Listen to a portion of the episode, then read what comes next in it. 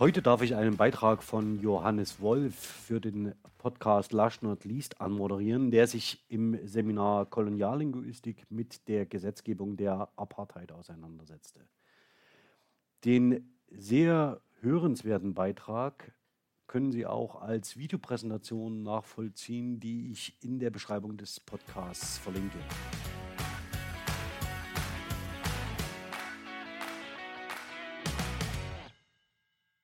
Meine Damen und Herren, Leute, guten Tag an alle. Heute werden wir über Apartheid sprechen. Und zwar nähern wir uns diesem Problem dabei aus Sicht der Sprachwissenschaft, wobei wir genau genommen korpuslinguistisch vorgehen.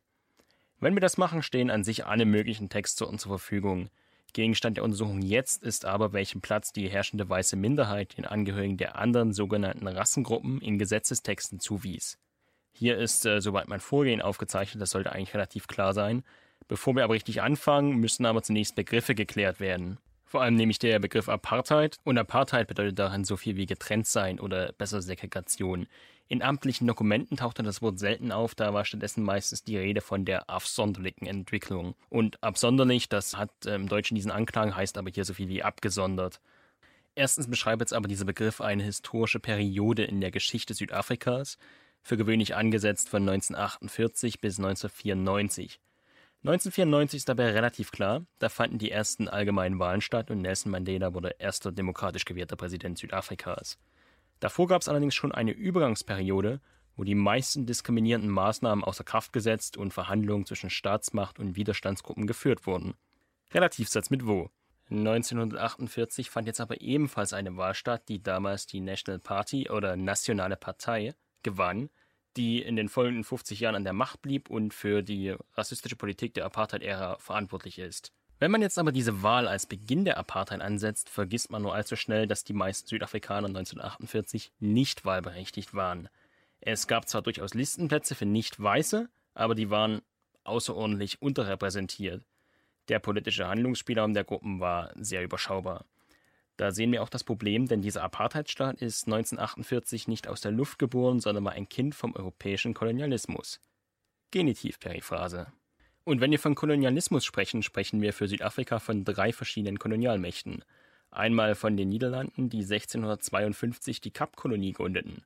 Im Dunstkreis der Napoleonischen Kriege wird die dann erobert und Kronkolonie des britischen Weltreichs. Was bleibt, sind überwiegend niederländische, aber auch französisch- und niederdeutschstämmige Siedler, die sich selbst Afrikaner nennen, und die ziehen dann im 19. Jahrhundert teilweise weiter ins Landesinnere, wo sie dann ihrerseits neue Kolonien, nämlich Siedlerkolonien, gründeten. Das sind nämlich vor allem der Transvaal und der Oranje Freistaat, die dann in mehreren Kriegen ebenfalls von den Briten erobert werden. Ganz selbstverständlich gab es in allen diesen Kolonien schon vor 1948 lange vorher Herrschaftsstrukturen, die klar als rassistisch zu bezeichnen sind. Und auch bei vielen der vermeintlichen Apartheid-Gesetzen handelt es sich tatsächlich um Amendments zu Elterngesetzen, die seit 1910 von der Südafrikanischen Union verabschiedet wurden. Diese Südafrikanische Union also war ein Dominion, in dem sich vor allem die weiße Bevölkerung, aber auch ein paar besonders gut betuchte Nicht-Weiße weitgehend selbst verwalten konnten. Wir können in jedem Fall festhalten, in den Jahren nach 1948 wurde also weniger ein System neu geschaffen, als eins, das schon da war, weiter systematisch institutionalisiert. Und das geschah eben auch vor allem gegen internationales Widerstreben, weil so ein Staat wirkte 1980 zum Beispiel in viel größerem Ausmaß anachronistisch als 1948, als noch eine ganze Reihe europäischer Staaten ihrerseits Kolonien hatten. Weilsatz mit Verbzweitstellung. Das macht es auch gar nicht so leicht, die Apartheid von anderen Systemen rassistischer Segregation abzugrenzen. Das sehen wir auch an der UN-Definition des Verbrechens der Apartheid. Die wurde festgehalten 1973 in der International Convention on the Suppression and Punishment of the Crime of Apartheid, auf Deutsch in der Regel Anti-Apartheid-Konvention. Die haben übrigens die meisten westlichen Staaten, einschließlich Westdeutschlands, damals nicht unterzeichnet. Hier sehen wir auch, dass das Thema uns durchaus nahe gehen sollte, weil es ein Teil unserer europäischen Geschichte ist. Einmal über den Kolonialismus selbstverständlich und dann noch einmal über den Ost-West-Konflikt, in dem Südafrika lange von Partnern in Nordamerika und Westeuropa unterstützt wurde. Um zurückzukommen auf die Konvention, Apartheid wird hier bezeichnet als Verbrechen gegen die Menschlichkeit. Das ist nachzulesen in Artikel 2. For the purpose of the present convention, the term the crime of apartheid, which shall include similar policies and practices of racial segregation and discrimination as practiced in Southern Africa, shall apply to the following inhuman acts. Und jetzt kommen ganz schön viele, das könnt ihr dann für euch nachlesen. Die Definition ist ja auch bewusst weit gefasst. Ich beschränke mich auf drei Charakteristika dieses Systems. Erstens ist Apartheid die rassistisch gerechtfertigte natürlich Herrschaft einer weißen Minderheit über alle anderen gesellschaftlichen Gruppen. Zweitens zeichnet sie sich aus durch institutionalisierte Segregation. Die geht so weit, dass der Versuch unternommen wird, die afrikanischstämmige Bevölkerung völlig aus dem Staatswesen auszuschließen. Das seht ihr ja auch an den Karten. Hier sind dargestellt die Homelands oder Bantustane, die im Südafrika der Apartheidzeit eingerichtet wurden. Und das perfide daran ist, dass äh, schwarze Südafrikaner nicht Staatsbürger Südafrikas waren, sondern einem dieser Bantustane zugerechnet wurde. Und so lässt sich natürlich diese Segregation ausgezeichnet framen.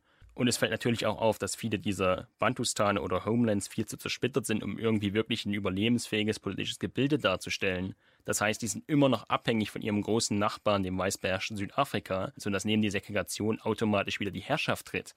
Das sollte man sich ja auch immer bewusst sein. Drittens ist jetzt außerdem noch festzuhalten, dass dieses System immer mehr autoritäre Züge annimmt.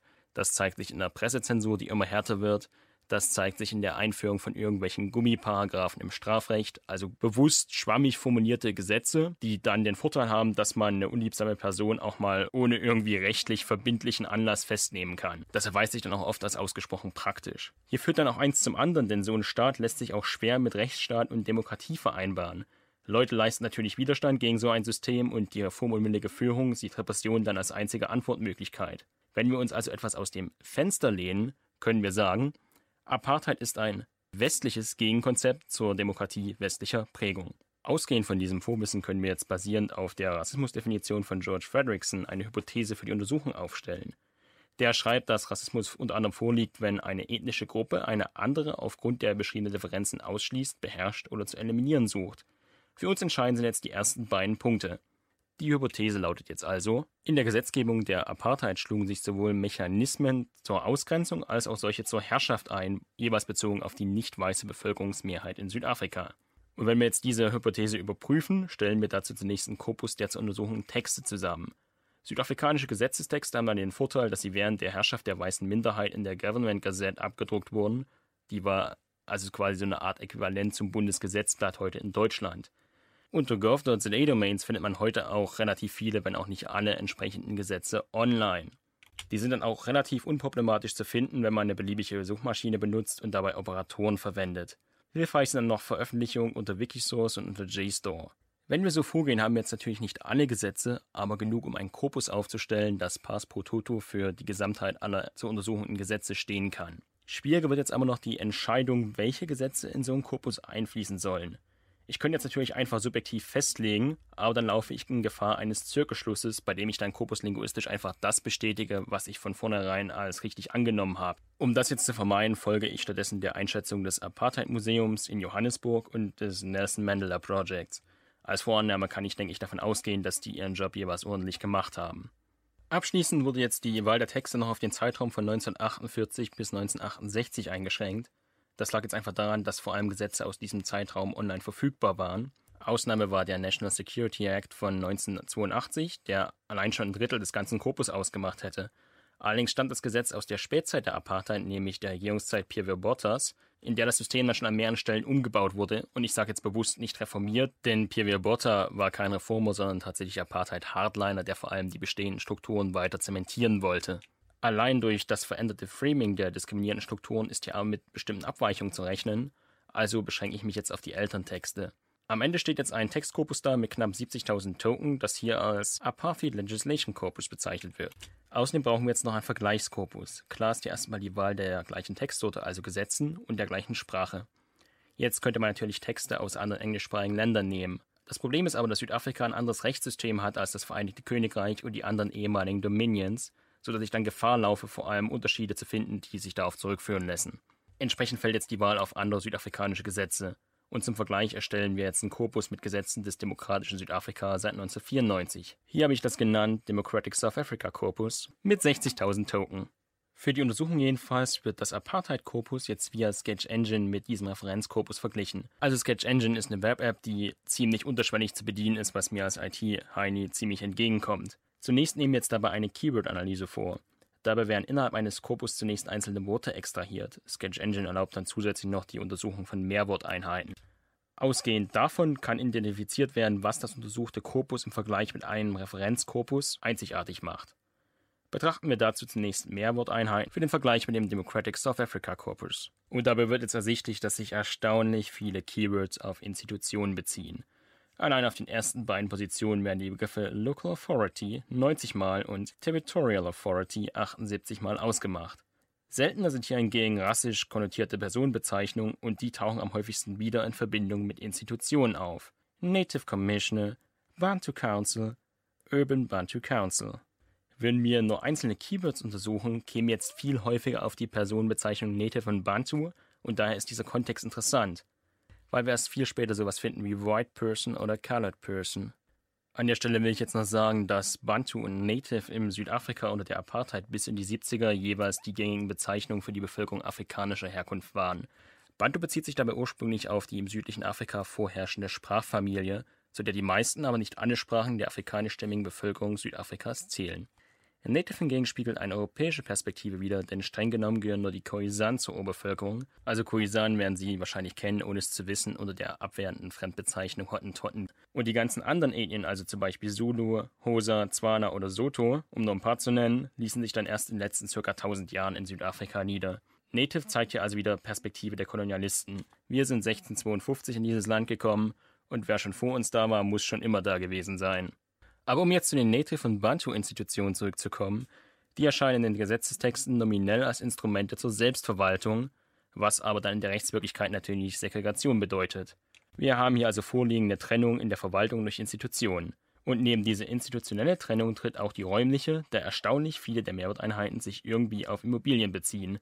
Das sehen wir zum Beispiel an den Positionen 3 und 4. Basic Value bezogen auf den Wert von irgendwelchen Grundstücken und Gebäuden und Affected Property wenn wir jetzt aber dazu ins Korpus gucken, fällt auf, dass diese Begriffe jeweils nur im Group Areas Development Act von 1955 auftauchen, in dem dann aber ganz schön oft. Dieser Act hatte das Ziel, Nicht-Weiße von Gebieten mit gut entwickelter Infrastruktur fernzuhalten. Was jetzt auch wieder relativ klar macht, worauf das hinauslief. Wenn wir jetzt die Keywords anschauen, möchte ich abschließend nochmal auf diesen Carnal Intercourse eingehen, dass der so prominent auftritt, liegt vor allem daran, dass der Apartheidstaat versuchte, geschlechtliche Beziehungen zwischen irgendwelchen sogenannten Rassengruppen besser zu verhindern. Das sehen wir auch, wenn wir uns mal ein paar der ersten Apartheid-Gesetze anschauen. Darunter befand sich einmal der Prohibition of Mixed Marriage Act, der sogenannte Misch-Ehen zwischen Weißen und Nicht-Weißen verbot, und dann noch der Immorality Amendment Act, der in der Hinsicht dann sogar Geschlechtsverkehr verbot.